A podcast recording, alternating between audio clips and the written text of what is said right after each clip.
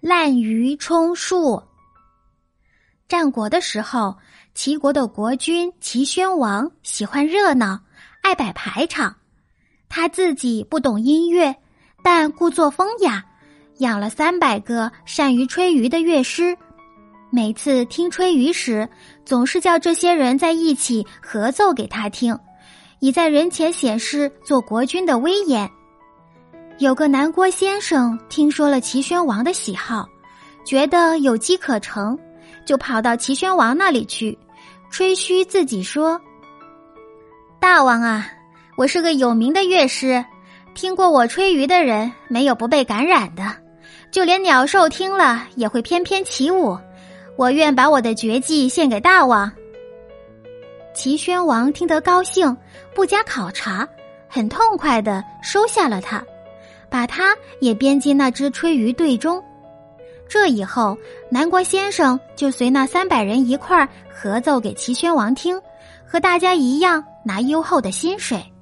其实，南国先生压根儿就不会吹竽。每逢演奏的时候，南国先生就捧着竽混在队伍中，人家摇晃身体，他也摇晃身体；人家摆头，他也摆头，脸上装出一副忘情动我的样子。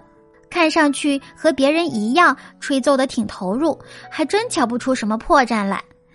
南郭先生就这样装模作样混了一天又一天，不劳而获的拿着薪水，心里还暗自得意。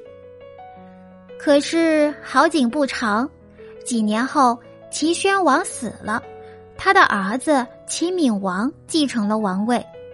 齐闵王也爱听吹竽。可是他和齐宣王不一样，认为三百个人一块吹实在是太吵了，不如独奏来的悠扬逍遥。于是齐闵王发布了一条命令，要这三百个人好好练习，做好准备。